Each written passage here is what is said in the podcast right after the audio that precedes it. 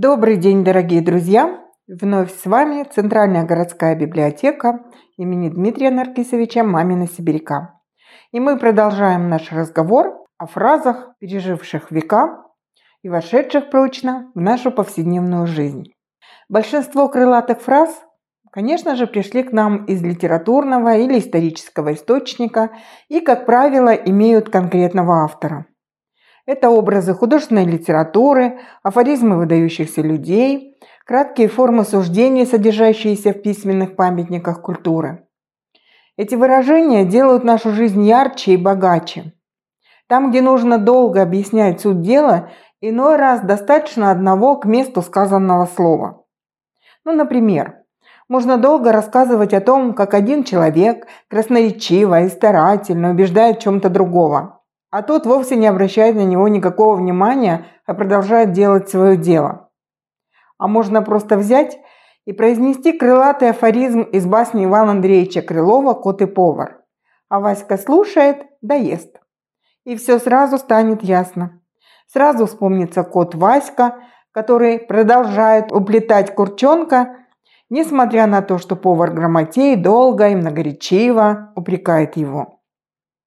Итак, сегодня мы поговорим о тех крылатых выражениях, которые уже давно и прочно вошли в нашу ежедневную жизнь из творчества Ивана Андреевича Крылова, одного из самых плодовитых на крылатые выражения российских литераторов. Мы чтим Крылова подвиг величавый, и ум его насмешливо лукавый, и русский ясный слог его живой – он вдаль веков на много поколений сердца людские дерзости и стремлений к добру, к свободе, к правде окрылял. Иван Андреевич Крылов был одним из самых просвещенных людей своего времени. Он писал комедии и трагедии, выпускал сатирический журнал «Почта духов». Около 30 лет заведовал русским отделом публичной библиотеки. Но главное его наследие – это басни – и слава Крылова как баснописца во многом оттеснила в нашем восприятии его славу как драматурга, прозаика, лирика. В 1805 году Иван Андреевич впервые показал свой перевод двух басен Лафонтена «Дуб и трость» и «Разборчивая невеста» известному поэту и баснописцу Дмитриеву, который очень высоко оценил его перевод и первым заметил – в конце концов, Крылов нашел то, что искал долгие годы, и отныне басня – это его, и только его жанр. Ни один русский писатель не имел такого влияния на современников и на последующие писательские поколения, как Крылов, ведь именно он, можно сказать, проложил литературе дорогу к народу. Сейчас его произведения, и в основном, конечно же, басни, читают в детстве, а во времена Крылова его произведения – это книги для взрослых. Сегодня нет ни одного русского, который не знал бы имени Ивана Андреевича Крылова и не обогащал бы свою речь крылатыми образами, меткими пословицами, острыми поговорками, пришедшими из его произведений. Перечитайте выступления наших политических деятелей, обратитесь к письмам замечательных русских людей, к воспоминаниям о них, и всюду вы столкнетесь с именем Крылова или со строками из его басен.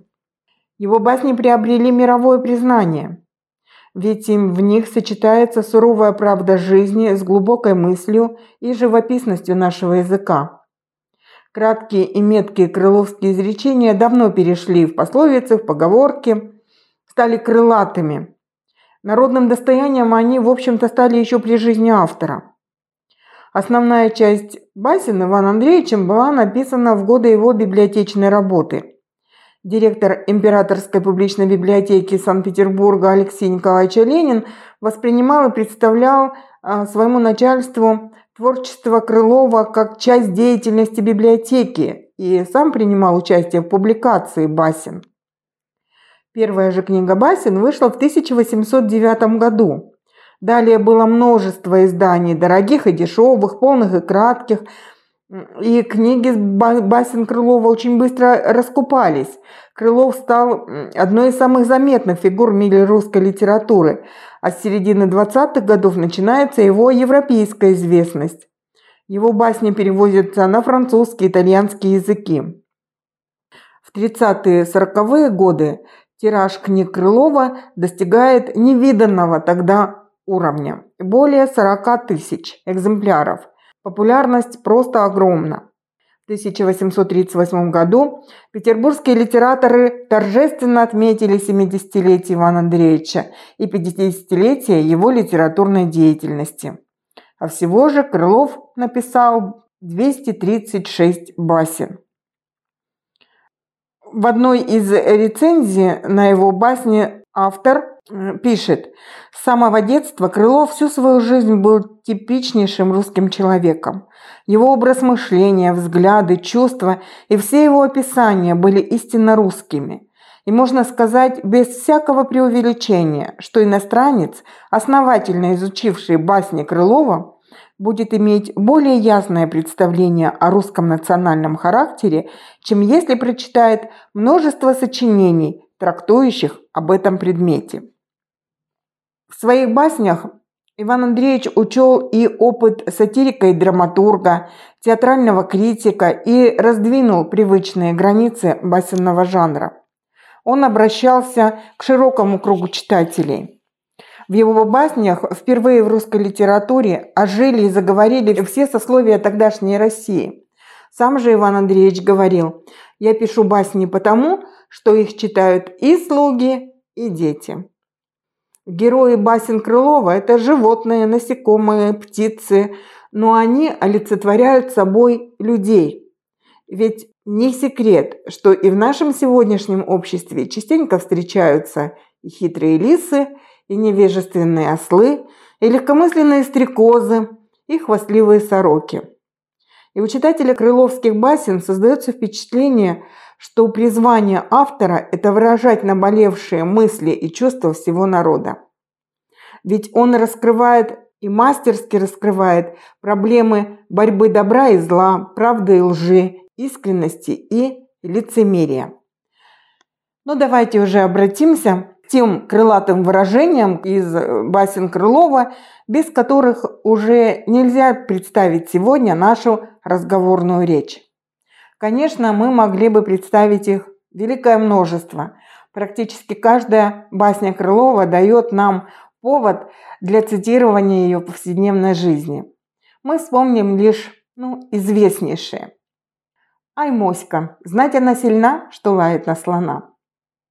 Это выражение пришло в нашу речь из басни Ивана Андреевича «Слон и моська», написанного в 1808 году, где маленькая собачонка лает на слона, пытаясь создать у окружающих впечатление о своей силе и храбрости, надеясь, что ее будут считать большой забиякой. То есть иносказательно эта фраза говорит об угрозах или вздорной похвале на самом деле ничтожного хвостуна. Так позже говорят собаки, ай моська, знать она сильна, что лает на слона. Или, например, бабасня «Ларчик», в которой рассказывается о механике, безуспешно пытающемся разыскать секрет Ларчик, желая открыть его. Он делает это до изнеможения, предполагая, что шкатулка снабжена сложным тайным замком. А на самом деле секрета-то никакого и не было. Ларчик открыв просто нужно было открыть. А ларчик просто открывался.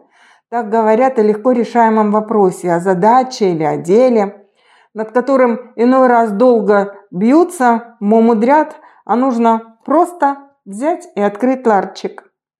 Не тут, не так, не там. Механик пуще рвется. Потел, потел, но, наконец, устал.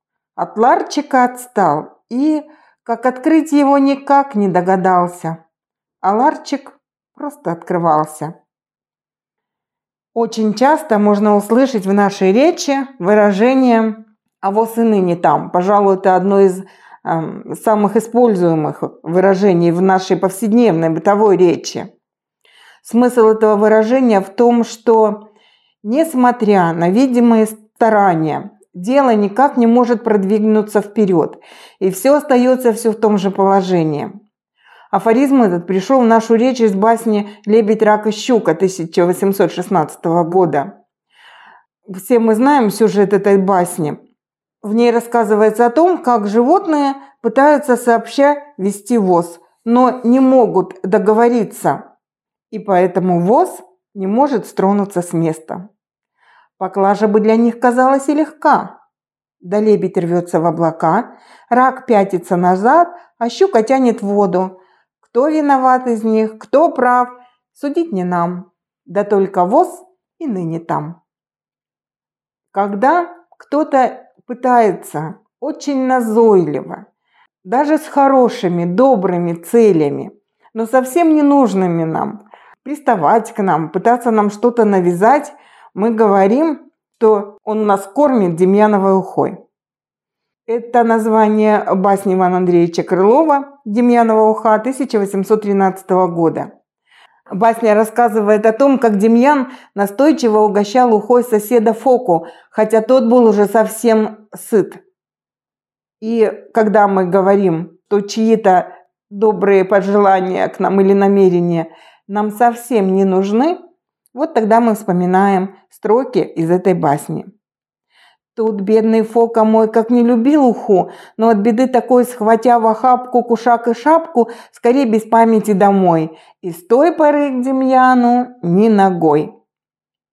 О необыкновенно занятом человеке иногда говорят, что он крутится, как белка в колесе. Но также эту фразу мы употребляем, когда говорим о бесполезной, о никчемной беготне, о суете, о бесплодных хлопотах. И выражение это пришло в нашу речь из басни «Белка», которая заканчивается вот таким выводом. Посмотришь на дельца иного, хлопочет, мечется, ему девятся все. Он, кажется, из кожи рвется, да только все вперед не подается, как белка в колесе. Для белок, содержащихся в неволе, как мы помним, Укрепляется в клетке особое колесо, сделанное из тонких планок или из проволоки. И зверек, цепляясь лапками за колесо, вертит его и как бы бежит, а на самом-то деле остается на одном и том же месте.